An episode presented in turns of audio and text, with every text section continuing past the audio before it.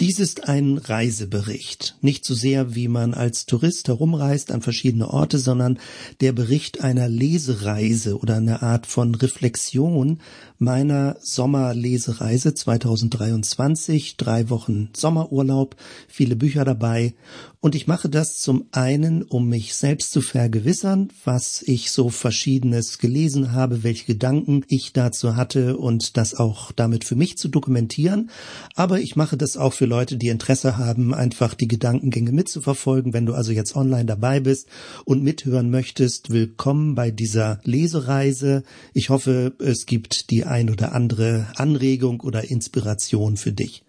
Das Schöne ist ja in der neueren Zeit, auch wenn das eigentlich eher eine kritischere Entwicklung ist, äh, immer weniger Bücher werden gelesen und deswegen bekommt man gute Bücher antiquarisch deutlich billiger und das ist für mich natürlich total super, weil dann bestelle ich mir die Sachen und kann sie in Ruhe vertiefen, nachlesen, Notizen dazu machen. Der Ausgangspunkt für eine Lesereise, also so eine innere Reise, die ich in der Urlaubszeit unternehme, sind, wie gesagt, Bücher. Und in der Regel äh, lasse ich mir schon einige Bücher in den Urlaub schicken, aber diesmal hatte ich schon viele Bücher vorher parat und bestellt, weil es geht um diese Podcast-Reihe Fluide Kirche, wo ich verschiedene Bücher gesammelt habe, insbesondere zum Stichwort Zeit und zum Stichwort Raum, also Zeitbewusstsein, Raumbewusstsein, Bewusstsein, wie sich das Ganze auswirkt.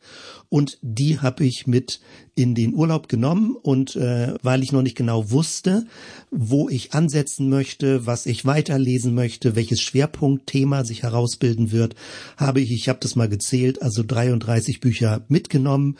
Und es ging dabei um Zukunftsforschung, um Zeitverständnis, um Ereignishaftigkeit des Lebens, um eine Erzählkultur, um Sprachstrukturen, um systemisches Denken, um Raumverständnisse, auch bis dahin äh, Exponentialkurven, wie sich das in der heutigen Zeit auswirkt. Wir haben es während der Corona-Zeit besonders stark gemerkt, wie schwer es für unser menschliches Bewusstsein, also für unsere Wahrnehmung ist, Exponentialkurven zu denken oder abschätzen zu können, wie bestimmte Entwicklungsprozesse sind, weil wir eher lineares Denken haben, also eher denken, dass bestimmte Steigerungsprozesse nicht so schnell passieren würden, dass sie außer Kontrolle geraten. Was ganz ähnliches jetzt ja auch bei den Veränderungen in Bezug auf das Klima. Vieles sind Exponentialkurven und man denkt, so schlimm wäre es doch noch gar nicht. Aber von den mathematischen Berechnungen gibt es eben gewisse Entwicklungen, die ab einem gewissen Punkt so aus der Kontrolle geraten, dass menschlich ganz schlecht noch einzugreifen ist. Also das sind verschiedene Themenfelder gewesen. 17 von den Büchern habe ich überhaupt gar nicht verwendet. Die waren praktisch nur im Depot. Mit fünf habe ich gestartet, elf habe ich so eher angelesen und während des Urlaubs habe ich 13 Bücher noch dazu bestellt, denn häufig ist es bei mir so, wenn ich anfange, bestimmte interessante Bücher zu lesen, dann sehe ich mir die Literaturverzeichnisse an oder die Fußnoten und das sind in der Regel die spannendsten Verweise, wodurch man auf andere Bücher kommt, die dann möglicherweise einen bestimmten Gedankengang noch besser aufgreifen und vertiefen. Die Literaturliste, also die Dinge, die ich mir angesehen habe, findest du auf der Website zu diesem Podcast, dass du das dort an der Stelle dir auch angucken kannst, wenn du möchtest. Starten wir also mal mit verschiedenen Etappen und ich habe das so ein bisschen eingeteilt, dass du den Gedankengang möglicherweise dann auch besser nachvollziehen kannst. Die erste Woche war für mich eher so, dass ich gestartet bin mit dem Thema fluide Kirche und bestimmte Dinge noch genauer nachlesen wollte.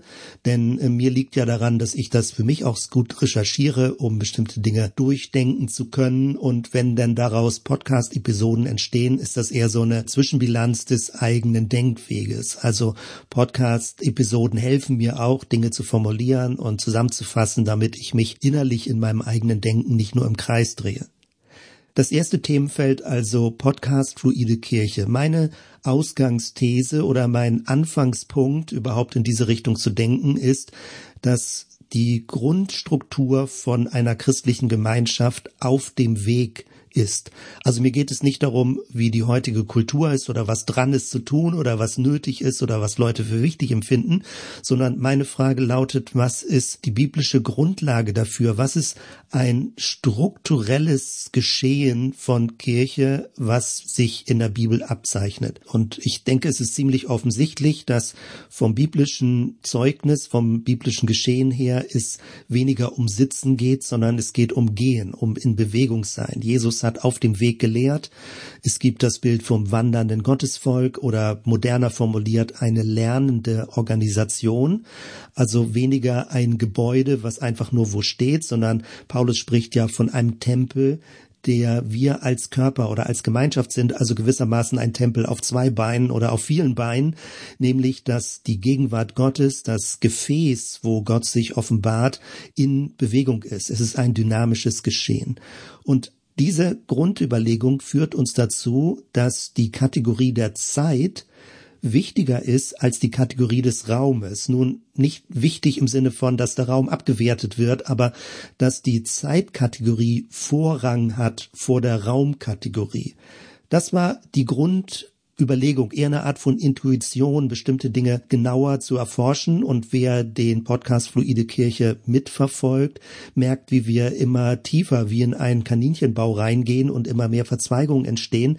Denn die Grundsteuerung, die Grundüberlegung geht letztendlich so tief, dass wir über jetzt fast 2000 Jahre Kirchengeschichte oder die letzten 1500 Jahre immer mehr in ein Raumverständnis von Kirche gekommen sind. Das hat sich ausgedrückt in kirchlichen Gebäuden, in gewissen äh, hierarchischen Strukturen und verschiedenes mehr.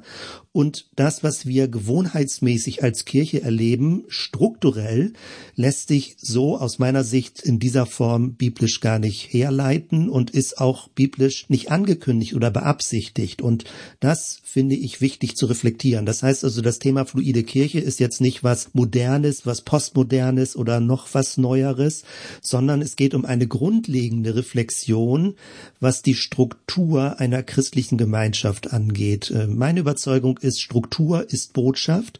Es ist nicht einfach nur was Funktionales und man hat also den Inhalt und dann an anderer Stelle die Form und die Form kann beliebig sein, Hauptsache der Inhalt stimmt. Meine Überzeugung ist, dass gerade die Form, die Struktur auch ein Ausdruck des Inhalts ist, sonst äh, fängt es an, widersprüchlich zu werden. Nun das Ganze in Kurzform und die Frage ist natürlich, wenn Zeit eine Vorrangstellung vor dem Raum bekommt, dann gibt es sofort die schwierige Frage, und da werden wir uns weiter bei dem Podcast mit beschäftigen, wie lässt sich eine Gemeinschaft in der Zeit stabilisieren?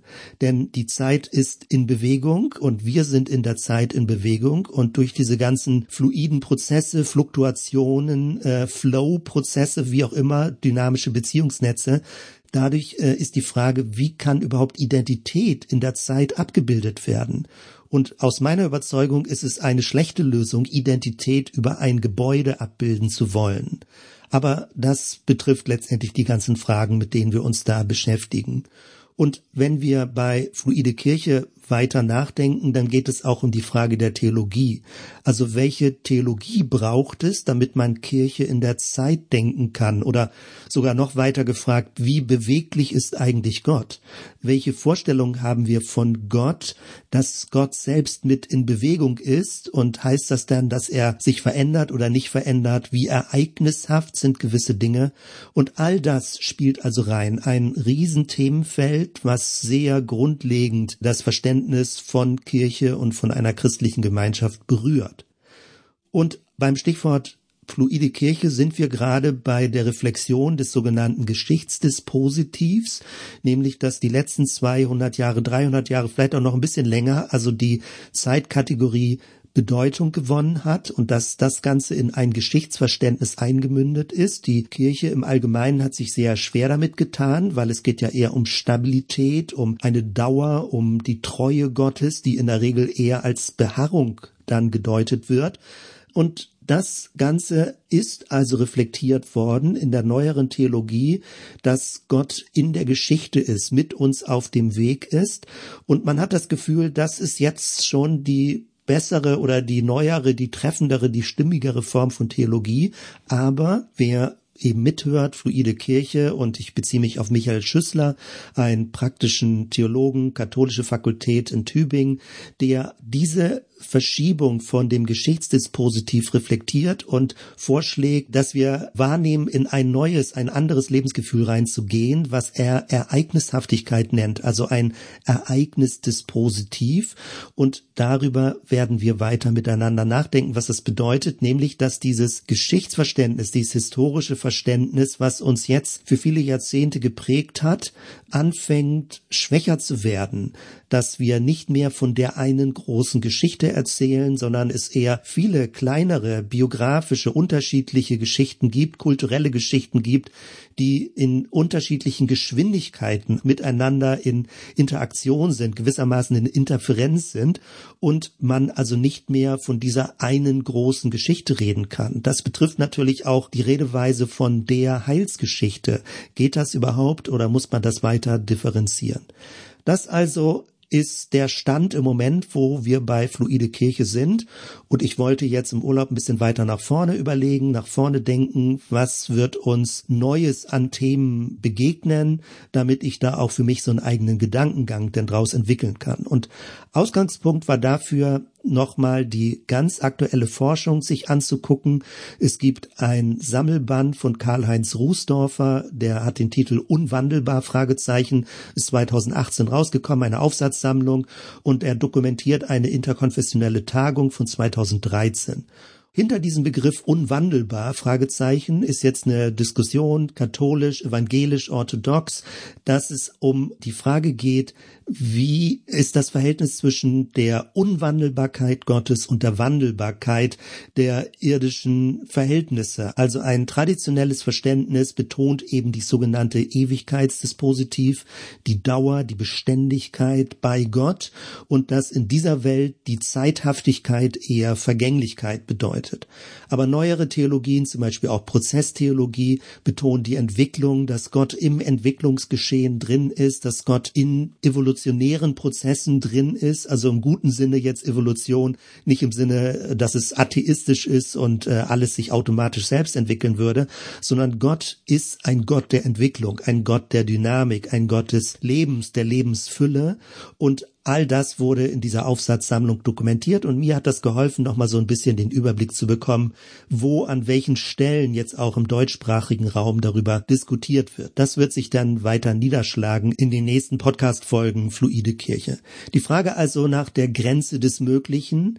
Ist Gott wandelbar? Wie weit wandelt sich Gott? Wie weit stellt er sich auf die Wirklichkeit der Menschen ein?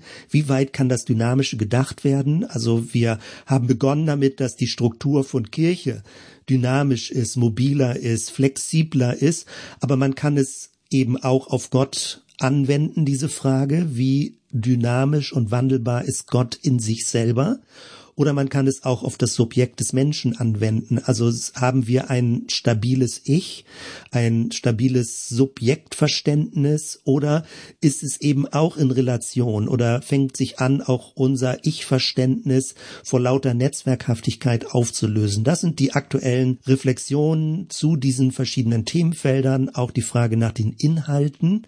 Was bedeutet es, Treue zu den Ursprungsdokumenten zu haben? Also weichen wir ab, wenn wir Dinge aktualisieren? Wie weit müssen Inhalte, auch biblische Inhalte eben verändert werden, angepasst werden, äh, in die neuere Kultur übertragen werden? Oder wie weit geht es um den exakten Wortlaut, den wir in der Bibel drin finden? Also was bedeutet es, treu zum Ursprung zu sein? Also muss man den Ursprung konservieren oder muss man den Ursprung im guten Sinne modifizieren? Aber damit ist man natürlich sofort in den Diskussionen. Und all das geht natürlich noch aktueller in die Frage nach den digitalen Entwicklungen, wie sich dort das Verständnis von Kirche verändert, wenn das Digitale und das Analoge miteinander verzahnt wird und was das für die Zukunft bedeutet. Für mich ist immer eine sehr schöne Kurzfassung, die mir selbst sehr hilft. Wenn wir zum Beispiel in der Bibel das Bild vom Fels haben, dann ist in unserem Kulturkreis da eher etwas Dinghaftes, etwas Gesteinshaftes mit gemeint, also ein stabiler Untergrund, auf dem man steht. Gott ist ein Fels, heißt, er ist ein stabiler Untergrund. Eine Art von Beharrungsdynamik kommt natürlich dann, also du stehst auf sicherem Grund. So kann man das natürlich verstehen. Aber im 1. Korinther 10 spricht Paulus von einem mitwandernden Fels. Also Christus, der mitwandert durch die damalige Exodus-Geschichte, durch die Wüstenwanderung. Und das ist doch sehr spannend, denn vom Hebräischen her ist das Felshafte, also so würde ich es jetzt eher nennen, die Felshaftigkeit Gottes weniger Raum mäßig gedacht, räumlich gedacht als Beständigkeit an einem Ort, sondern die Felshaftigkeit Gottes ist die Treue in der Zeit, also die Treue in der Bewegung oder wir würden es deutsch formulieren, die Verlässlichkeit in einer Beziehung. Das ist die Felshaftigkeit Gottes und damit haben wir sofort die Bewegung drin und trotzdem eine Stabilität. Also wie muss man das in guter Weise modern, aber auch biblisch korrekt und sauber denken, damit es für die heutige Zeit verständlich verständlich wird. Zweites Themenfeld, ausgehend von diesem ganzen fluiden Kirchenmuster denken in Richtung Soziologie und die Betonung des Raumes. Ich habe jetzt über längere Zeit praktisch den Raum eher beiseite gelassen oder eher ein bisschen abgeschwächt und relativiert, weil er in der mittelalterlichen Theologie so ein hohes, starkes Verständnis bekommt. Also die Theologie war lange Zeit Raum dominant und erst in der Moderne fing an, die Kategorie der Zeit Bedeutung zu gewinnen.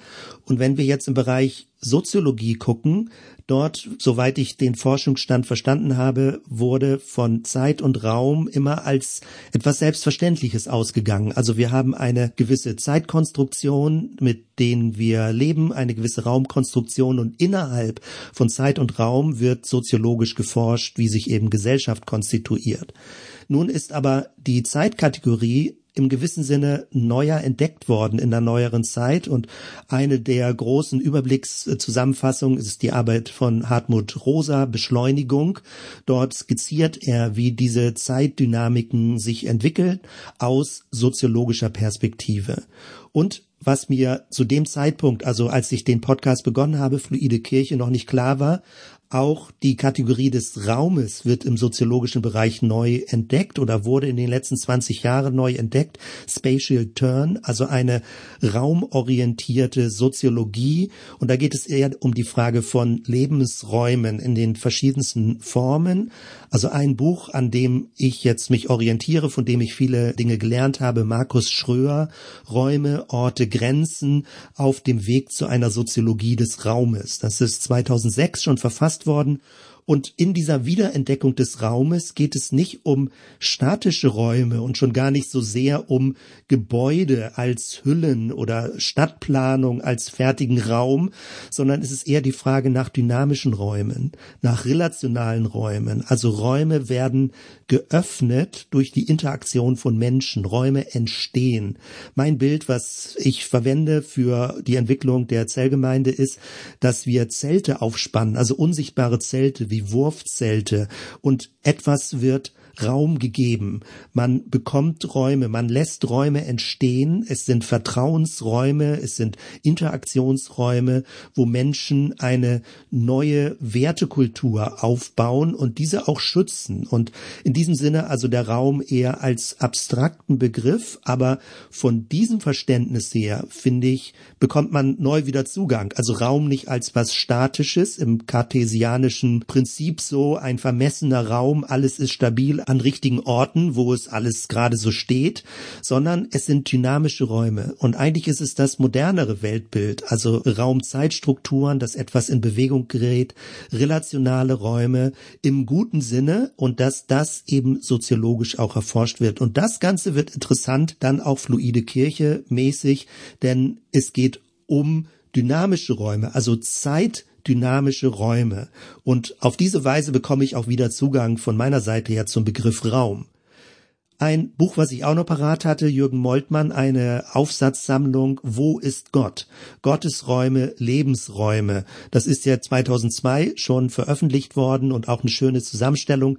Ungewöhnlich bei Jürgen Moltmann, weil er ist eigentlich eher zeitorientiert. Also die Zukunft im Blick, dass Gott aus der Zukunft auf uns zukommt, dass wir auf die Zukunft zugehen, dass Gott in der Geschichte wirkt. Theologie der Hoffnung ist vielleicht bekannt, ein ganz großes Standardwerk und das aber jetzt mal auf Raumbewusstsein umgeschrieben. Was bedeutet das?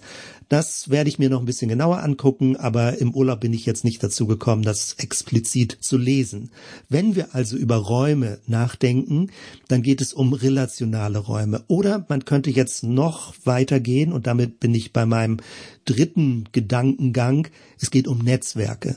Relationale Räume, dann sind wir in Netzwerktheorie. Wie entstehen Netzwerke, wie spannen sich Netzwerke auf, wie entwickeln sich Netzwerke? Und welche Rolle spielt man selbst in Netzwerken. Da hatte ich eine schöne Aufsatzsammlung eher aus dem literaturwissenschaftlichen Bereich. Jürgen Barkhoff und zwei andere Autoren auch noch. Stichwort Netzwerke, eine Kulturtechnik der Moderne. Und was ich sehr spannend finde, ist, was wir heutzutage so selbstverständlich nehmen, www, World Wide Web, das Internet, alles ist vernetzt, dass das gar nicht so alt ist, diese Denkform der Vernetzung. Natürlich gab es immer irgendwelche Arten von Beziehungsvernetzung, aber die wirkliche Kunst oder die Technik, Netzwerke herzustellen, ist relativ neu. Also die Geschichte der Netzwerke, damit habe ich mich ein bisschen genauer beschäftigt. Sichtbar sind dann sowas wie Eisenbahnnetze, Kommunikationsnetze, bis dahin, dass das Kreuzworträtsel irgendwann erfunden wurde, dass so Wortnetze entstehen. Und wenn man überhaupt in diesem Bereich drin ist, das klingt ein bisschen wie ein assoziativer Sprung, aber weit zurück in der Geschichte ist das Thema Labyrinthe.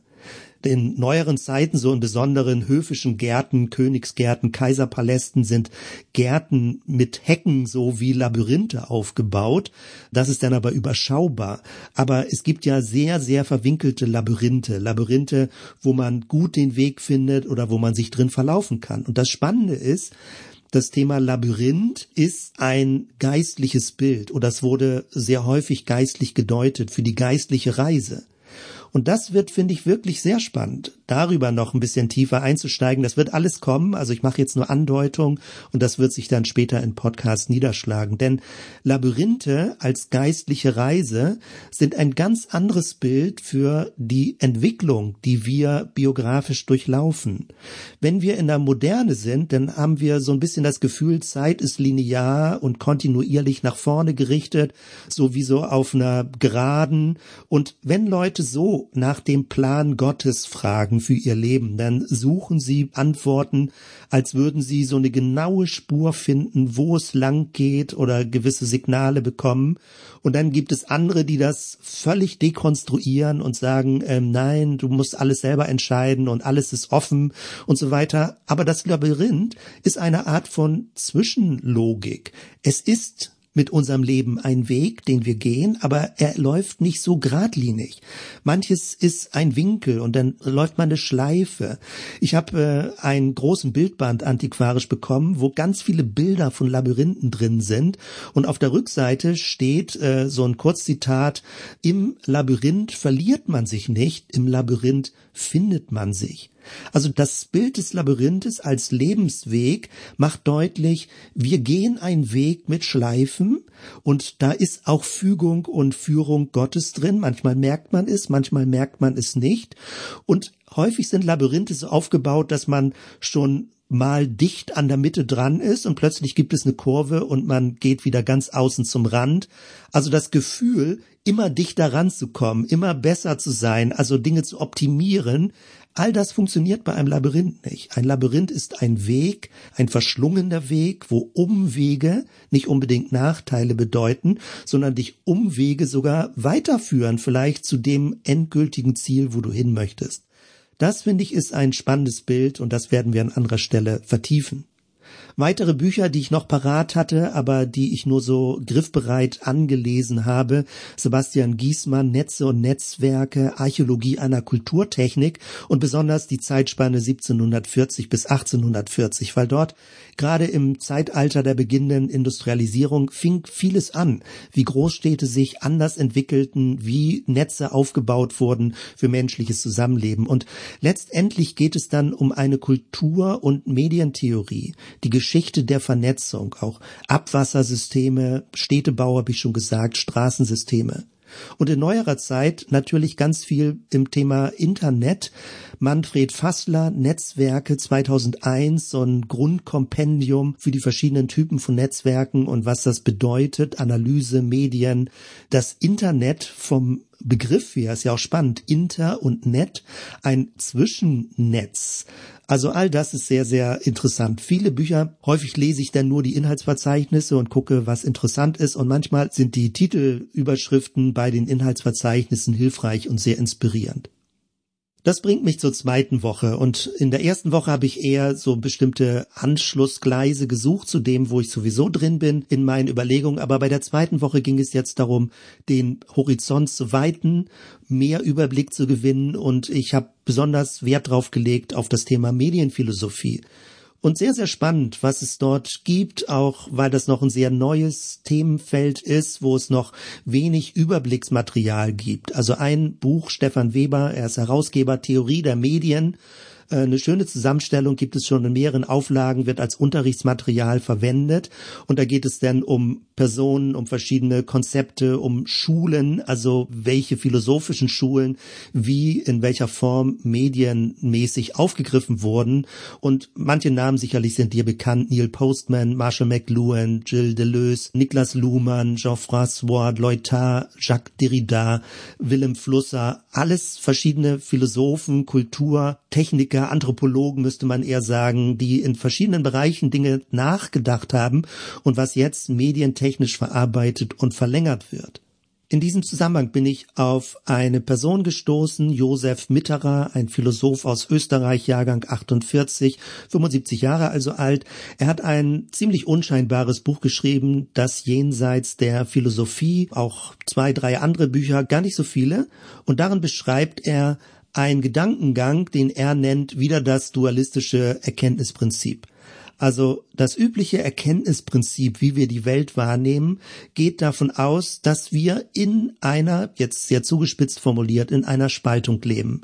Es gibt das Sein und es gibt das Bewusstsein. Es gibt das Subjekt, das Objekt, es gibt die Sprache und es gibt die Welt. Also mit unserer Sprache beschreiben wir die Welt, aber die Welt ist was anderes als die beschreibende Sprache. Also Signifikat und Signifikant, Linguistik, also da geht es um die verschiedenen Ebenen. Und die ganz Kurzform lautet, ich finde das immer spannend, wenn Leute Dinge so gut auf den Punkt bringen können, entweder man ist Realist, also das bedeutet, die Welt ist das Eigentliche. Die dinghafte Welt oder alles, was wir um uns herum sehen, ist das Eigentliche und die Sprache greift darauf zu. Also mit unserer Sprache machen wir die Welt begrifflich, wir begreifen sie.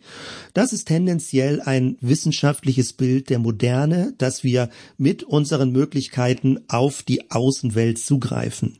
Dann aber gibt es den genauen Gegenpol, also der radikale Konstruktivismus würde sagen, die Welt gibt es nur indem wir sie versprachlichen. Also die Sprache ist das Eigentliche und indem wir etwas benennen und darüber reflektieren, fängt es an, für uns eine Wirklichkeit zu werden. Also in gewisser Weise, in Anführungsstrichen, die Welt entsteht, indem wir über sie reden und über sie nachdenken. Das ist tendenziell eine Sicht der Postmoderne, aber es ist jetzt sehr, sehr übertrieben und zugespitzt formuliert. Und Josef Mitterer behauptet, diese Grunddissonanz oder diese Dualität zwischen sein und Bewusstsein, zwischen Sprache und Welt ist künstlich erzeugt und es ist 2500 Jahre Philosophiegeschichte, wo uns das praktisch künstlich als Axiom vorausgesetzt wird, bevor wir überhaupt anfangen, über Dinge nachzudenken. Seine Behauptung ist, dass dieser Dualismus nicht zwingend nötig ist. Also er spricht von einer non-dualen Wirklichkeit. Gemeint ist, das lässt sich jetzt sehr schwer kurz formulieren und ich weiß auch noch nicht, ob ich es richtig verstanden habe, was er meint, dass wir die Welt, in der wir leben, immer nur in einem von uns beschriebenen Zustand erleben.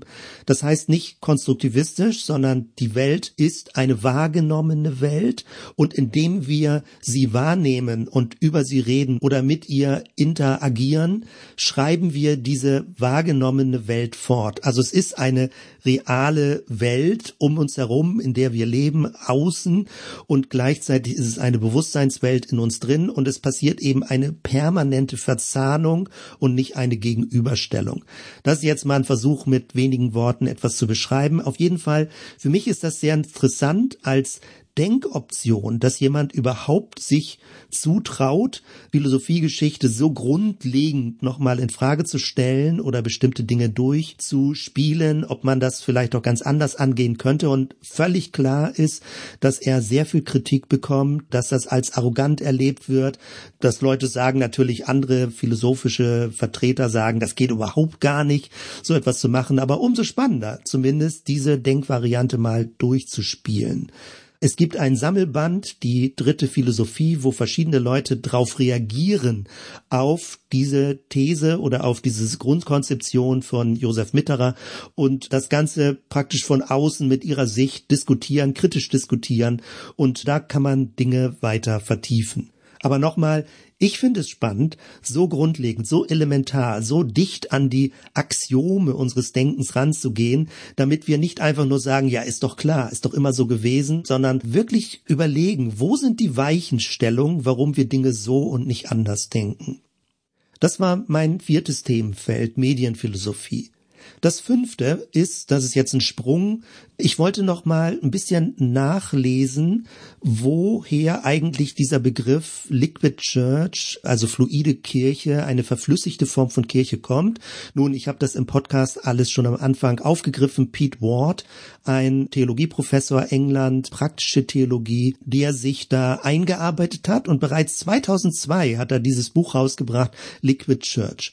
Und ich wollte noch mal ein bisschen nachlesen, was dahinter steckt. Und ich habe ein Buch dafür parat, 2008, Participation and Mediation, also Partizipation und Mediation, Vermittlung.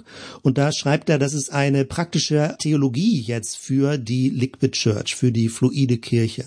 Das hat mich interessiert. Und er beschreibt sehr lange seinen Weg da drin, wie er als Jugendpastor anfing, Theologie zu studieren und dann äh, das Ganze zu verlängern. Aber das Gefühl hatte, die Theologie ist ist sehr abstrakt und hat sehr wenig mit der praktischen Anwendung zu tun. Und das hat ihm für lange Zeit Mühe gemacht. Und wenn ich jetzt das Buch gut verstanden habe, dann ist der Zugang zu diesem Thema fluide Kirche ganz anders als meiner. Also hier geht es um Cultural Studies. Es geht um kulturelle Studien und das sind bestimmte jetzt auch theologische Linien eher im angelsächsischen Bereich, wo es um eine praxisorientiertere, kulturintegriertere Form von Theologie geht. Es geht dann auch mehr um Feldforschung. Es geht darum, wie Jugendkultur entsteht, welche Symbole Jugendkultur verwendet. Also er schreibt vieles über Musik oder dann auch später, wie Abendmahl zu einem guten Symbol werden kann. Also verschiedene Dinge in diese Richtung mit dem Ziel, dass Theologie nicht zu abstrakt ist und abgehoben ist, sondern dass es um konkrete Kommunikation geht und natürlich auch um konkrete Mission geht. Also wie kann die Evangeliumsbotschaft vermittelt werden in der heutigen Kultur? Das ist der Hintergrund, wie diese fluide Kirche oder Liquid Church Diskussion offenbar entstanden ist. Und nochmal, ich habe es eben angedeutet, mein Ansatz und mein Zugang war ein ganz anderer, nämlich die Grundstruktur von Kirche. Ist biblisch etwas, was auf dem Weg gedacht werden muss. Wir kommen von Abraham, vom Exodus, wir kommen vom Exil, von Jesus, der umherwanderte, von Kirche, die ein lebendiger Tempel ist. Also müssen wir diese Grundstruktur zeitlich dynamischer denken und welche Auswirkung hat das auf Gottesbild oder Theologie. Also von dort her, Pete Ward hatte einen anderen Zugang, aber auch schon damals, 2002, das ist jetzt über 20 Jahre her, verwendet er zur Beschreibung dieser Form von Kirche oder dieser Verwandlung von Kirche den Begriff Network und den anderen Begriff Flow. Also ein Netzwerk, eine Verflechtung, es geht um Beteiligung, es geht um Vermittlung, es geht um Mittlersein in der Kultur und es geht um einen inneren Flow, ein Fluss, ein Inbewegungssein. Das also auch sehr spannend. Äh, vielleicht von zwei verschiedenen Richtungen kommen wir zu ähnlichen Ergebnissen. Sechstes Themenfeld und das bringt mich in etwas, wo es für mich immer spannender wurde. Also im Verlauf dieser drei Wochen Lesereise gibt es bestimmte Punkte, wo ich merke, oh, jetzt wird's richtig interessant. Jetzt ist es nicht nur so ein bestimmtes Orientierungslesen, sondern äh, hier fängt an für mich etwas neu und spannend zu werden. Und das Stichwort für dieses sechste Themenfeld ist kulturelles Gedächtnis. Ich hatte schon vor längerer Zeit äh, von Jan Assmann gehört oder auch seiner Frau Aleida Assmann und es ist immer so, je nachdem, in welchem kulturellen, christlichen Milieu man unterwegs ist, wird für das eine geworben und vor dem anderen eher gewarnt. Also Jan Assmann ist Ägyptologe, Religions- und Kulturwissenschaftler und er hat viele Dinge erforscht, zum Beispiel bekannt geworden, dass er die Entstehung des Monotheismus reflektiert hat, auch das Gewaltpotenzial, das der Monotheismus auslösen kann. Ihm ist natürlich umgekehrt auch widersprochen worden. Und er hat dazu geforscht, wie die hebräische Bibel, in welchem Zusammenhang sie möglicherweise kompiliert wurde, entstanden ist. Das Pentateuch, die fünf Bücher Mose, wann entstand das? Und seine Theorie ist nun etwas, was sehr stark kritisch diskutiert wird, weil seine Behauptung ist, dass die wirkliche endgültige Zusammenstellung von diesen Hauptschriften des Alten Testaments der hebräischen Bibel im sechsten Jahrhundert während des Exils entstanden sind, nämlich als das Volk Israel darum gekämpft hat, dass es abseits vom Tempel, vom ursprünglichen Land, in dem es gewohnt hat, seine Identität bewahrt. Aber wie gesagt, das wird äh, von verschiedenen Richtungen kritisch diskutiert, denn zum Beispiel hat er auch ein Buch geschrieben über Moses, das heißt Moses der Ägypter, Entzifferung einer Gedächtnisspur. Das ist schon von 1998 und dort versucht er aufzuschlüsseln, wie diese Mose-Geschichten entstanden sind. Und natürlich stellen sich mehr oder weniger die Nackenhaare hoch, wenn angedeutet wird, vielleicht war Mose gar keine konkrete historische Figur, sondern es ist eine Art Erinnerungsgeschichte, die identitätsbildend gewirkt hat. Also all das, das wird häufig gar nicht so auf die Spitze getrieben, sondern sondern als Denkoption angeführt. Aber das macht es schwierig, sozusagen bestimmte Autoren zu lesen, wenn man den Eindruck hat, sie dekonstruieren letztendlich all das, was man vorher als biblisch sinnvoll gelernt hat und äh, stellen alles zur Disposition.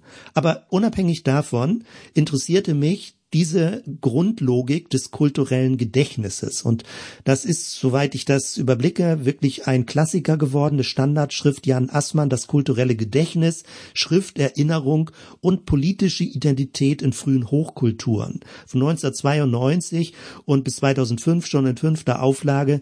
Die Frage letztendlich, um die es geht, ist, wie schaffen Kulturen es, wenn die Zeit verfliegt, flüchtig ist, Dinge in Vergessenheit geraten, wenn Dinge ereignishaft sind, punktuell, wenn Zeit auch etwas Pulsierendes hat?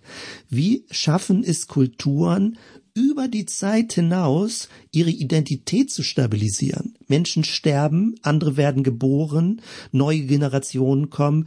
Wie kann Identität über längere Generation, über viele, viele Generationen stabilisiert werden? Das ist die spannende Frage.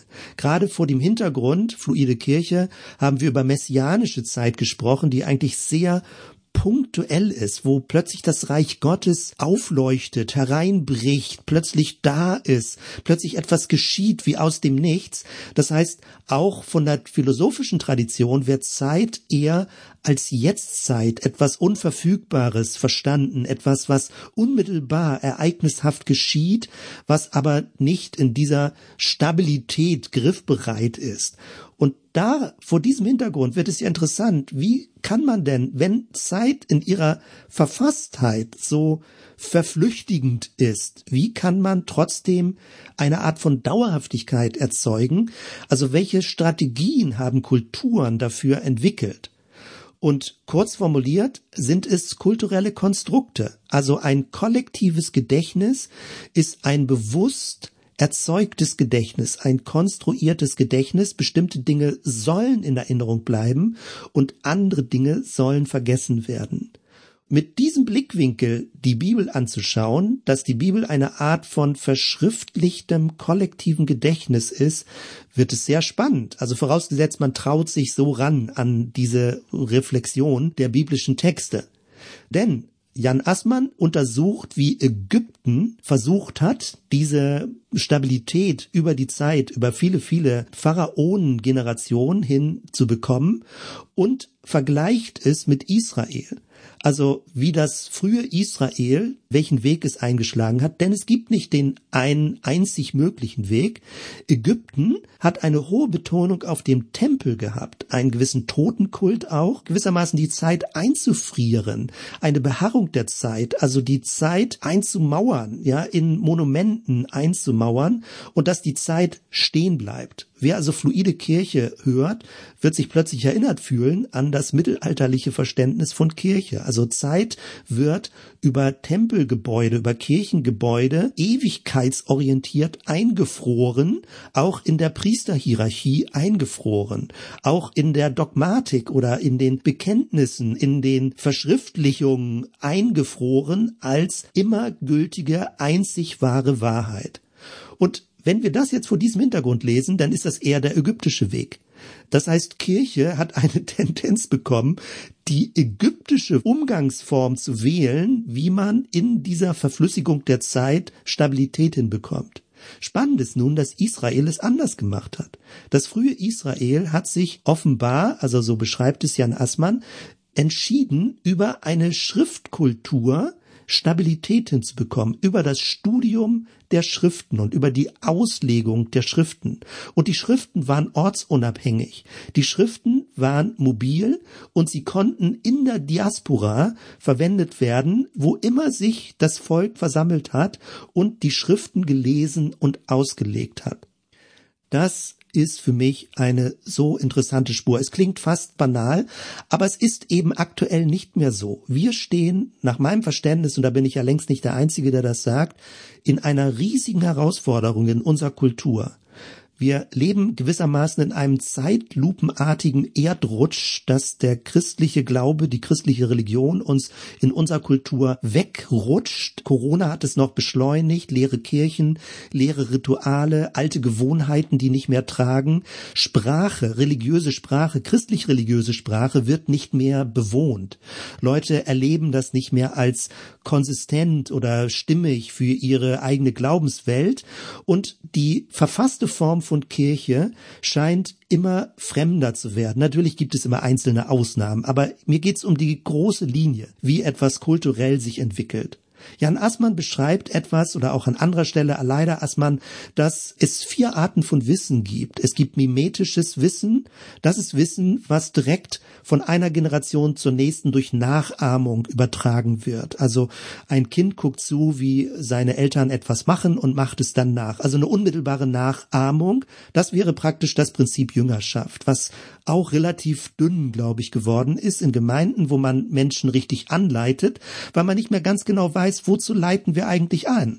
Also was ist eigentlich die christliche Botschaft, zu der angeleitet wird, so dass es in der heutigen modernen Zeit bedeutsam ist? Was ist die gute Botschaft und nicht eine fundamentalistisch verengte, zwanghafte Form von christlichem Glauben? Die zweite Form des Wissens ist ein Dingwissen. Das sind konkrete Dinge, die an Vergangenes erinnern. Das können Gebäude sein, Artefakte, Reliquien, was auch immer. Etwas, wo man merkt, hier ist Geschichte in den Dingen präsent. Und dieses Dingwissen fängt an, eher sowas wie eine kulturelle Archäologie zu werden. Also Menschen können nochmal in die Kirche gehen und sagen, ja, interessant, das war früher mal so, aber es spielt weniger eine Rolle für heutige Zeiten. Dann gibt es als drittes das sogenannte fundierende Wissen und das bezieht sich auf den Ursprungsmythos, also Rom, wie Rom gegründet wurde praktisch, das wäre fundierendes Wissen und im christlichen Bereich sind es die Ursprungstexte, also die Bibel und dieses fundierende Wissen ist eine Zusammenstellung, so wie wir den biblischen Kanon finden und dieses fundierende Wissen hat eine hohe Bedeutung, aber es ist sehr weit zurück in der Vergangenheit und es ist nicht mehr unmittelbaren heutiger Zeit. Es ist ein abgeschlossener Kanon, den wir heutzutage lesen und interpretieren. Und dann als viertes, und das ist mit das bedeutsamste Wissen, damit eine Kultur lebendig bleibt, ist kommunikatives Wissen.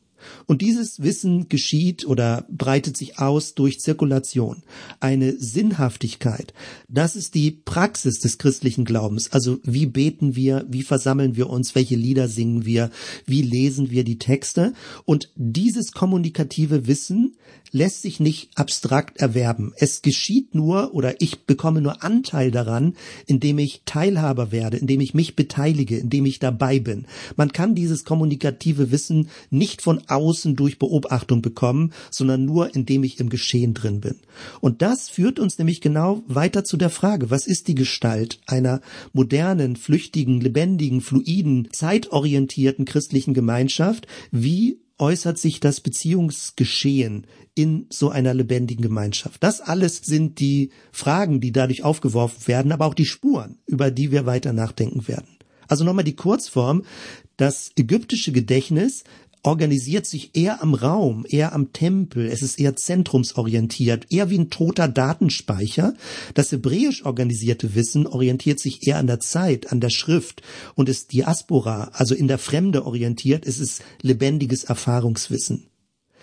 Wenn ich also das vor Augen habe, da merkst du, da bin ich engagierter dabei, weil mein Eindruck ist, dort entsteht eine Spur, wie eine messianische Gemeinschaft, die eigentlich in diesem Ereignishaften des Messianischen lebt, dass man immer im Anfang lebt, immer in Hoffnung lebt, immer in Erwartung lebt, gleichzeitig aber auch eine stabilere, lebendige, dynamische Identität in dieser wandernden Zeit bekommen kann.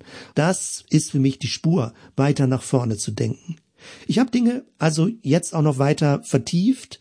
Aleida Assmann, äh, ich hatte schon gesagt, sie ist Literaturwissenschaftlerin, speziell im englischsprachigen Bereich, ist die Zeit aus den Fugen. Ein Buch, wo sie nochmal reflektiert Aufstieg und Fall des Zeitregimes der Moderne oder auch Aleida Assmann Zeit und Tradition, kulturelle Strategien der Dauer. Da vertieft sie das und geht verschiedene Muster durch oder Formen, Praktiken, Verhaltensstile, wie eine Kultur sich die Vergangenheit konstruiert.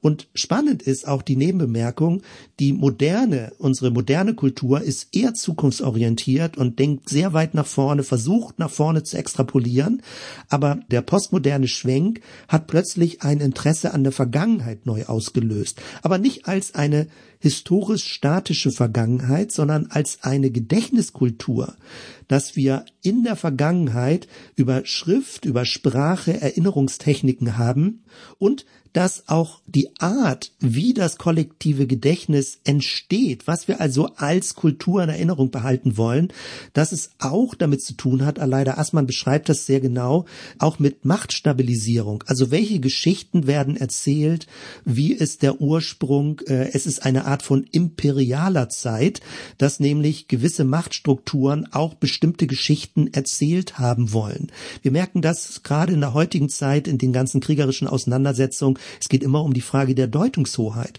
Welche Geschichte wird erzählt? All das kommt in diesen Büchern drin vor oder löst es zumindest bei mir als Verlängerung aus. Und das ist spannend. Immer wieder kreisen wir um die Themen Zeit und Raum und wie sich das ausdrückt, sowohl in Richtung Vergangenheit als auch in Richtung Zukunft. Der ganz konkrete Anwendungsfall bei diesem Thema kollektives Gedächtnis ist unsere aktuelle Gemeindegeschichte. Wir sind 18 Jahre alt, 2005 gegründet als Zellgemeinde, damals aus einem Konflikt heraus entstanden, mit einer hohen Betonung genau dieser Flexibilität, ohne Gebäude gearbeitet, unterwegs, in der Stadt zu Hause, an verschiedenen Orten. Manche mögen das, manche mögen es nicht, aber die, die es mögen, sind bei uns in der Gemeinde und andere finden andere Optionen. Die Frage ist nach 18 Jahren,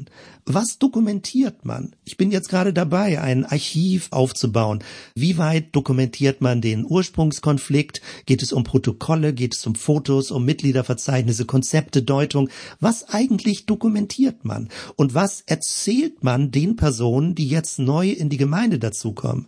Die Gründungsgeneration ist kaum noch da. Es sind neue Leute da, mit anderen Gemeindehintergründen, mit anderen Biografien und Geschichten und auch mit anderen Bildern von Kirche und von Gemeinde. Also was nimmt man als wichtig jetzt von der Grundgeschichte her? Wo fängt man an, Dinge zu modifizieren? All das löst die Frage aus. Kollektives Gedächtnis, Archiv. Was erzählt man über die Gemeinde, in der man aktuell ist? Oder hängt man noch alten Bildern nach und kann nicht mehr wahrnehmen, wie sich es in der heutigen Zeit verändert hat? Aktuell arbeiten wir mit zwei Standorten und auch das wirft die Frage auf, wie weit braucht es ein Gebäude für die gemeindliche Identität? Wie weit braucht es ein Zentrum? Auch mit Gottesdienstformaten, aktuell mit ja vier, viereinhalb, dreieinhalb verschiedenen Gottesdienstformaten arbeiten wir und testen das aus, wie unterschiedliche Personengruppen an unterschiedlichen Themenfeldern oder Strukturgebungen Kontakt bekommen. Bei den Amerikanern, also jetzt, wenn ich Saddleback vor Augen habe, ist das so, dass da verschiedene Typen von Gottesdiensten sind und das machen auch viele andere Gemeinden so, das ist häufig ein pragmatischer Angangsweg. Aber die grundsätzlichere Frage lautet ja, was braucht braucht es als Zentrierung? Braucht es überhaupt eine Zentrierung? Denn eine Netzwerkstruktur hat kein wirkliches Zentrum. Und wie weit braucht es das Sonntagsformat oder den Gebäudestandort, um eine Gemeinde unsichtbar zusammenzuhalten? Das ist gar nicht so leicht. Oder auch welche Aspekte dieser 18-jährigen Geschichte blenden wir bewusst aus? Was soll verdrängt werden? Was soll gelöscht werden? Was soll gerade nicht mehr erinnert werden? Alles Fragen, die ganz praktisch damit zusammenhängen. Auch die Frage nach der Organisation, also wie ist die rechtliche Verfasstheit einer Struktur und wie ist eine Art von Beziehungsnetz? Wie kann man das dokumentieren? Was sind die harten Fakten? Was sind die weichen Faktoren? All das hat mit einer Erinnerungskultur zu tun. Und wenn man das nicht aktiv angeht, werden Dinge einfach in Vergessenheit geraten. Manches ist vielleicht gar nicht so schlimm, aber manches wäre auch sehr schade. Die Frage ist also, wie weit braucht es auch eine kollektive Geschichte, ein kollektives Gedächtnis für die Sinnstiftung, also für die Bedeutung von dem, was wir aktuell tun. Wie weit braucht es Zirkulation in der Kommunikation? Wie weit müssen Leute mit reingenommen werden in Austauschprozesse? Wie weit brauchen wir biografische Erzählungen, dass wir uns verbinden können miteinander? Wie weit braucht es Rituale, Erinnerungsrituale, Feierrituale, Rituale der Vergemeinschaftung, also im guten Sinne? All diese Fragen hängen dann in der praktischen Verlängerung Veränderung damit zusammen. Ich werde bestimmte Dinge im Podcast Fluide Kirche weiter aufgreifen, denn die Spur ist interessant, wie wir aus dieser Ereignishaftigkeit, aus dem Ereignisdispositiv aktiv in eine konstruierte Kontinuität und Identität kommen. Letztendlich kommen wir damit ins Virtuelle, denn das Virtuelle konstruiert etwas und macht den Anschein, als wäre es stabil und kontinuierlich. Vermutlich, das ist meine Spur, werden wir in so eine Art von Weltbild, sage ich mal ganz allgemein, hineinkommen. Spannend auch ein bisschen schon aus früherer Zeit, aber äh, noch nicht so weit vergangen, Reinhard Koselleck, vergangene Zukunft zur Semantik, also Bedeutung von geschichtlichen Zeiten. Er ist ein Historiker, der viele Dinge auch anders und quer gedacht hat und das ist für mich auch nochmal eine Spur, das später weiter zu vertiefen. Und damit bin ich in der dritten Woche und die dritte Woche hatte als Schwerpunkt eher nochmal Aktuelleres zu lesen, auf den aktuellen Stand zu kommen. Siebtes Themenfeld Entnetzung. Es gibt nämlich jetzt, also nachdem viel Euphorie da war, Internet 90er Jahre, 2000er Jahre, auch viele Ernüchterung und ein sehr interessantes Buch Urs Steli 2021 Soziologie der Entnetzung. Und er fängt an, jetzt eben aus soziologischer Sicht zu reflektieren, wie Netzwerke natürlich eine Totalität haben, wie sie alles durchdringen, wie es kein Entkommen gibt aus Netzwerken oder wenn du eben dabei sein willst, wie du dann auch zwingend bei dem Netzwerk dabei sein willst. Also wie du außerhalb des Netzwerks gar nicht wahrgenommen wirst. Das reflektiert er und es werden jetzt vor diesem Hintergrund Entnetzung reflektiert, wo gibt es Räume, Zonen, Bereiche, in dem ich mich auch einem Netzwerk entziehen kann. Und da geht es dann um die Frage der Anschlussfähigkeit. Also muss ich immer anschlussfähig sein, muss ich immer verfügbar sein.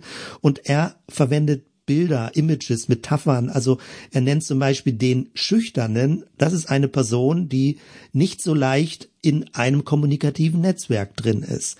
Oder den Ladenhüter, einen Ladenhüter. Es ist eher was Dinghaftes, was nicht in diesen Kreislauf der Vernetzung hineinkommt. Es bleibt einfach liegen, weil niemand was damit anfangen kann. Und er geht verschiedene Felder durch, aber auf sehr soziologisch reflektierten Niveau. Für mich spannend, das werde ich noch weiter vertiefen. Ich habe noch einen sehr positiven Zugang zu diesem ganzen Themenfeld Netzwerk, aber natürlich gibt es viele Schattenseiten und die müssen und sollten natürlich unbedingt auch mit bedacht werden. Also als Gegenprobe, damit man nicht zu begeistert ist von bestimmten Netzwerkmetaphern, auch die Schwierigkeit zu beleuchten. Ich hatte das an Stellen schon mal angedeutet. Netzwerke haben praktisch von der inneren Logik kein Außen. Sie expandieren immer ins Niemandsland und versuchen Dinge zu vereinen Einnahmen. Netzwerke haben kein wirkliches Vorne, keine Richtung. Netzwerke haben kein Zentrum. Und das löst natürlich ganz viel aus, weil wir brauchen eigentlich gefühlt diese Elemente einer Mitte, eines Zentrums, einer Richtung, eines Innen und Außen, um überhaupt unsere Identität aufbauen zu können. Also die Frage ist, wie kann überhaupt Identität in einer vernetzten Struktur entstehen? Und das ist gar nicht so leicht zu beantworten und da gibt es viele offene Fragen. Achtes Themenfeld Gastlichkeit. Das springt jetzt gerade im Denken, aber es ist eine Dissertation von Arne Florian Bachmann, ganz aktuell rausgekommen, Gastlichkeit und Gemeinschaft, christliche Vergemeinschaftung im Zeichen des Fremden.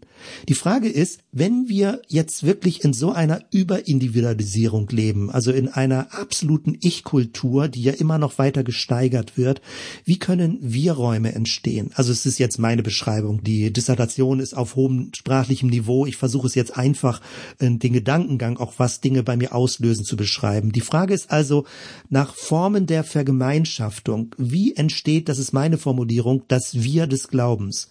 Wofür brauchen wir überhaupt das Wir des Glaubens?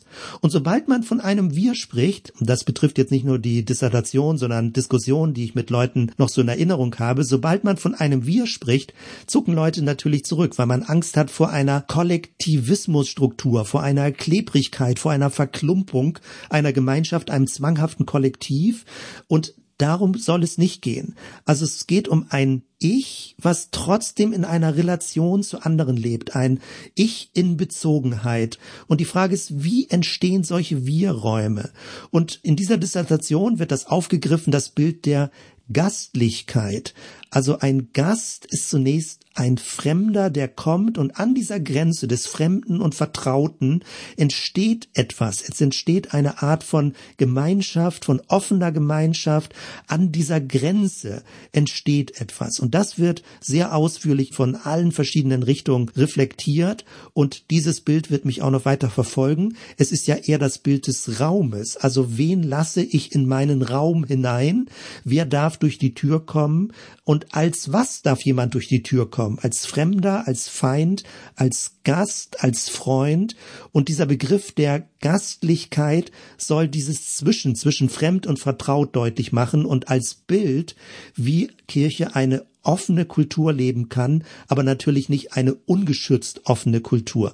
Es sind meine Worte, wie ich es versuche zu beschreiben, aber das wird uns noch Material liefern, auch weiter die Gestalt, die Gestaltung, die Formgebung von fluider Kirche besser formulieren zu können.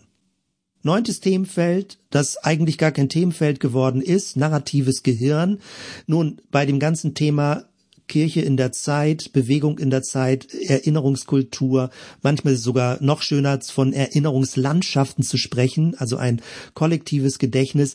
Natürlich auch der Bestseller Narratives Gehirn, Fritz Breithaupt, das narrative Gehirn, aktuell rausgekommen und wo er von Gehirnforschung das versucht äh, zu beschreiben. Letztendlich es erinnert an narrative Theologie, Bibel als Erinnerungsgeschichten, die Bedeutung von Erzählungen. Das ist jetzt sowieso spannend, dass die Bibel zu großen Teilen in Gestalt einer Erzählung überliefert wird. Das also vor Augen zu haben und das jetzt nochmal mit einem Forschungsaspekt zu sehen. Aber ich bin auch nicht dazu gekommen, das Buch zu lesen, denn ich möchte auch gleich parallel auch das ganz neu erschienene Buch bei Jung-Chul Han lesen, Krise der Narration, wo er schon beschreibt, nämlich, dass das ganze Storytelling nicht wirklich mehr eine narrative Kultur ist, sondern dass auch das wieder alles vermarktet wird in dieser ganzen digitalen Welt. Also wenn ich mich an Themenfelder herantaste, dann lese ich in der Regel ein Hauptbuch und lese dann auch gewisse Kontrastbücher dazu, um damit ein Panoramabild zu bekommen, wie man aus verschiedenen Aspekten dieses Themenfeld angehen kann. Themenfeld Nummer 10, Philosophie des Digitalen.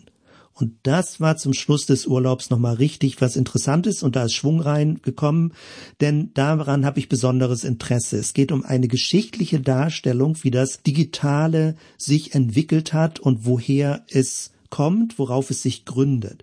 Die Geschichte der Digitalität 2023 von Gabriele Grammelsberger, Philosophie des Digitalen. Sie unterscheidet das Digital in zwei Felder. Einmal in Digitalisierung, das ist eher der technische Aspekt, wie etwas möglich wird, und in Digitalität. Damit meint sie unser Lebensgefühl, wie sich unsere Lebenswirklichkeit verändert.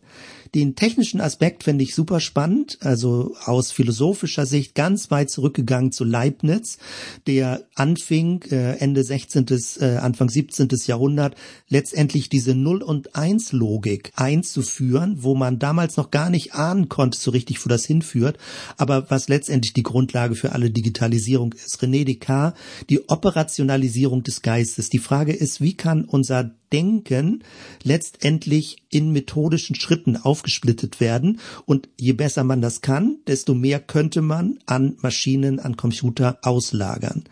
Letztendlich die gesamte Form der Digitalisierung hat mit linearen Abläufen zu tun, mit einer Prozessualisierung und da merken wir wieder, wie dominant die Zeit ist. Es geht um eine Taktung.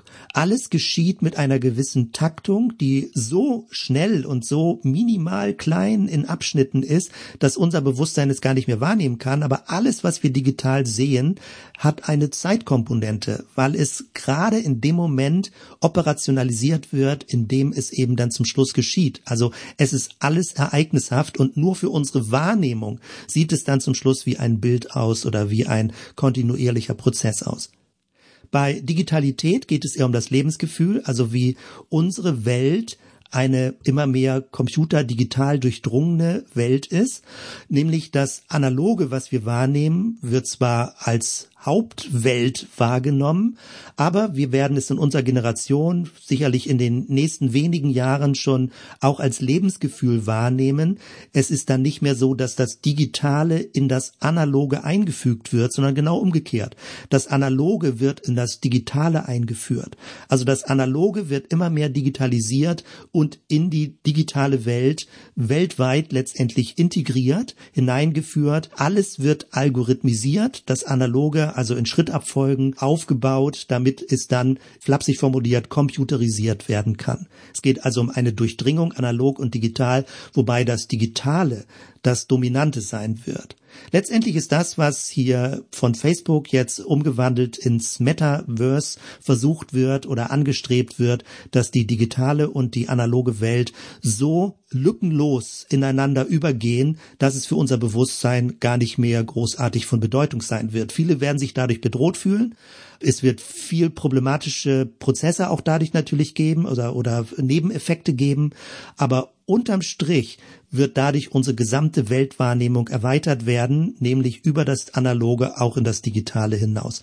Und umso wichtiger wird es sein, darüber nachzudenken, in welcher Welt wollen wir leben? Welche Art von Welt wollen wir gestalten?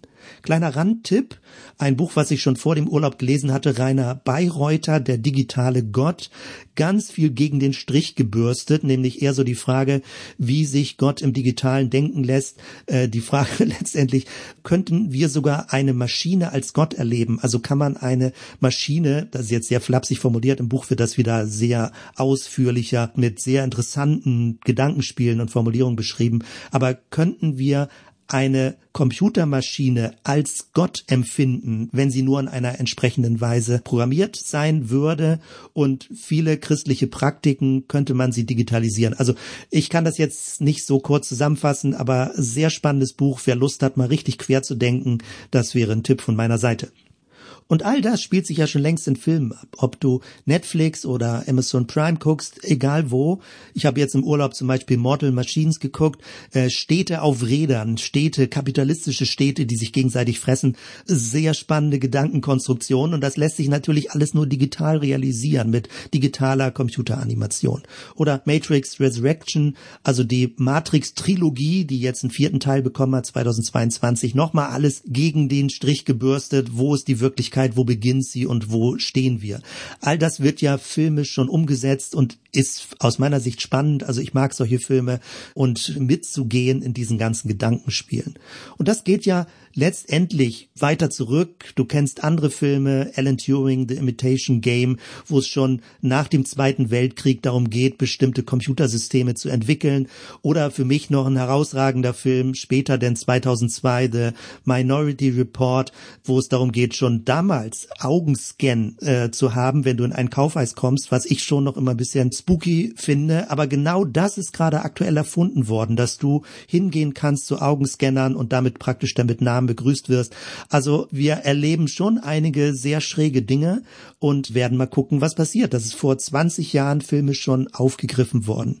2009 Cyril Gates, wo du zu Hause bleibst und deine Avatare auf die Straße schickst und Leute nur noch über die Avatare miteinander Kontakt sind. 2013 Her, also H-E-R, sie, wo ein einsamer Mann sich in ein weibliches Betriebssystem verliebt und sich mehr verstanden fühlt als von den Menschen um sich herum. Oder 2018 Ready Player One, wo es darum geht, auch, dass die virtuelle Welt zurückwirkt auf die analoge Welt.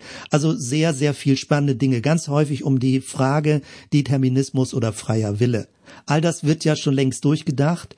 Und was bedeutet das für uns als Kirche? Also igeln wir uns ein, dass wir rückwärtsorientiert nur praktisch die Tradition bewahren, die alte Zeit bewahren, oder lassen wir uns auf diese Entwicklungsdynamiken ein? Aus meiner Sicht, wenn man zeitorientiert denkt, dann ist es leichter, sich auf diese Entwicklungsdynamiken einzulassen, als wenn man mit einer Raumdominanz denkt.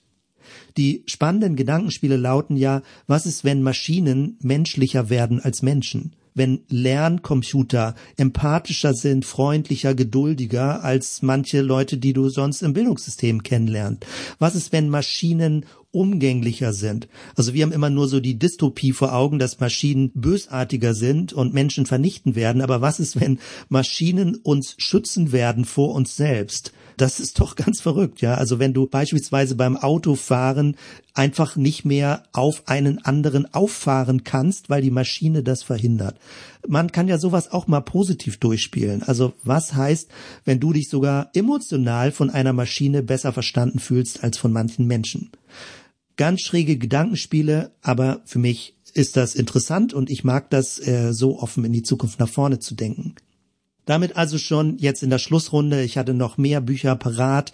Infinitive Games ist eine spannende Spur, wo man bestimmte Dinge untersucht, wie menschliche Interaktion abläuft, ob man irgendwie gewinnen will oder ob man langzeitmäßig miteinander auf dem Weg sein möchte. Gott ohne Sein, die ganze Logik, wie substanzhaft wir eigentlich Gott denken, die Philosophie des Und, die Grammatik von Systemen oder auch Karen Gloy, äh, eine spannende Spur, aber ganz ungewöhnliches Themenfeld, Denkformen und ihre kulturkonstitutive Rolle.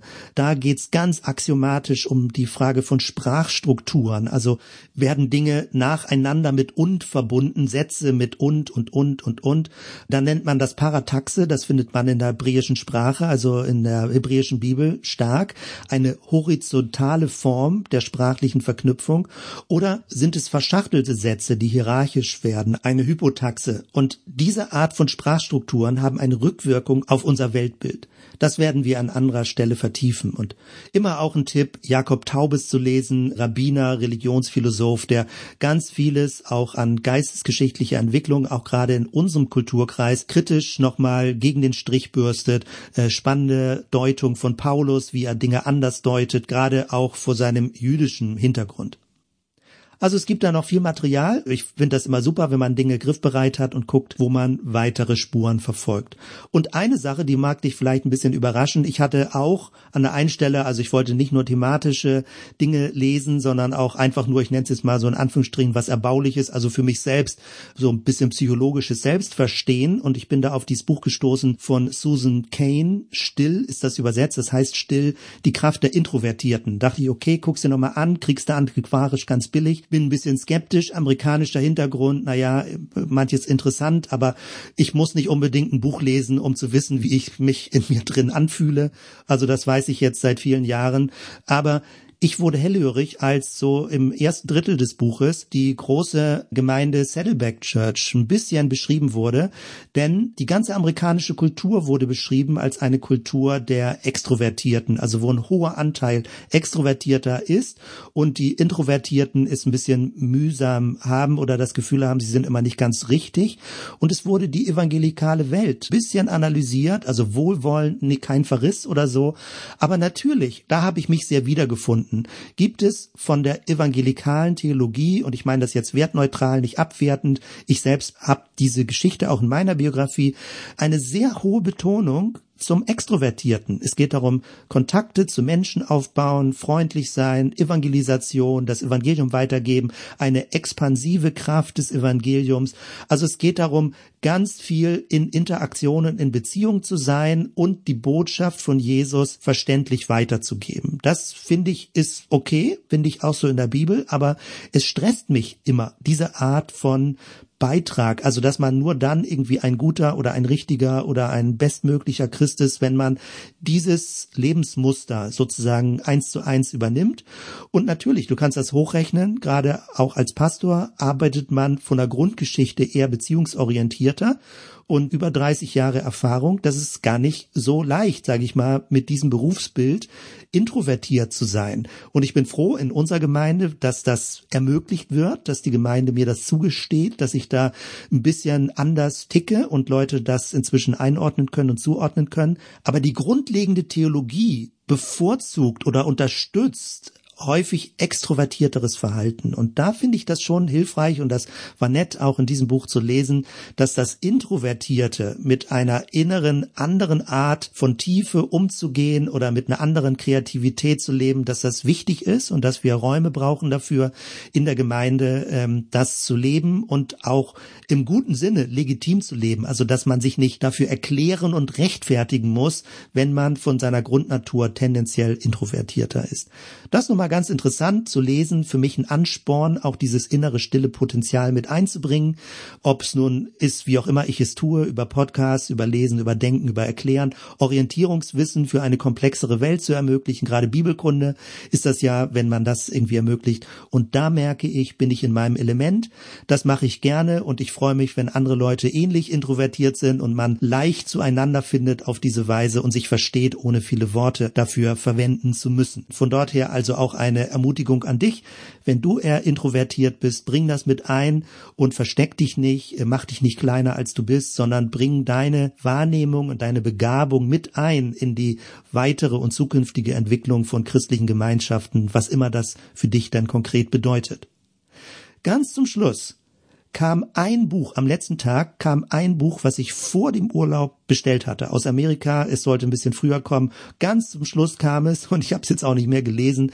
Der englische Titel ist The Church Has Left the Building 2016, eine Aufsatzzusammenstellung. Also die Kirche hat das Gebäude verlassen und das ist etwas, wo wir nun wirklich jahrelang schon mit unterwegs sind, dass Kirche nichts in erster Linie mit dem Gebäude zu tun hat. Sie kann sich an jedem x-beliebigen Standort treffen, ob in der freien Natur, ob in Kulturzentren, wo immer in der Stadt Möglichkeiten sind. Und ich finde, es ist eins der wichtigsten Dinge für die Kirche der Zukunft, für Gemeinden der Zukunft, dass wir unsere Identität abgekoppelt bekommen von einem Gebäudedenken, von einem Raumdenken, von einem statischen Raumdenken, dass wir nicht gefangen sind, von dieser Ausgangsbasis her versuchen, Kirche denken zu wollen. Denn dann entstehen immer so Muster, gebäudeorientierte Veranstaltungen, gebäudeorientierte Events, Räume, Leute in den Raum reinzubekommen und von einem Zentrum her zu denken, von einem Gebäudezentrum her zu denken. Und all das aus meiner Sicht macht macht es schwierig, in eine positive, netzwerkorientierte, fluide, flexible Form, beziehungsorientiert, fluide Form von Kirche zu denken, wovon ich aber überzeugt bin, dass das in der Zukunft immer mehr Bedeutung bekommen wird. Das nun mal so als Abschlussgedanken Riesenbogen. Vielen Dank, dass du mitgegangen bist, falls du bis hierhin gehört hast. Für mich waren das im Urlaub viele Eindrücke. Es waren sehr intensive drei Wochen. Natürlich habe ich nicht nur gelesen, sondern wir sind auch gewandert und haben verschiedene andere Dinge getan. Aber jetzt bin ich zurück in Gemeindearbeit, erstelle jetzt Podcast für Bibelkunde, für Fluide Kirche und lebe in der konkreten Gemeinde hier in Bremen vor Ort. Dir alles Gute, wo du bist, wo du dich mit beschäftigst, wo du nach vorne denkst und dich mit dem Gegebenen nicht abfindest, sondern da inspiriert und mit neuen Anregungen für deinen Ort, für deine Umgebung, für dein Beziehungsumfeld denken möchtest. Das ist spannend. Vielleicht begegnen wir uns irgendwann mal und hören voneinander, weil ich weiß ja nicht, wer das jetzt gerade hört, was ich hier erzähle. Ja, oder du hörst Bibelkunde, fluide Kirche. Vielleicht hören wir uns dann dort wieder. Bis dann.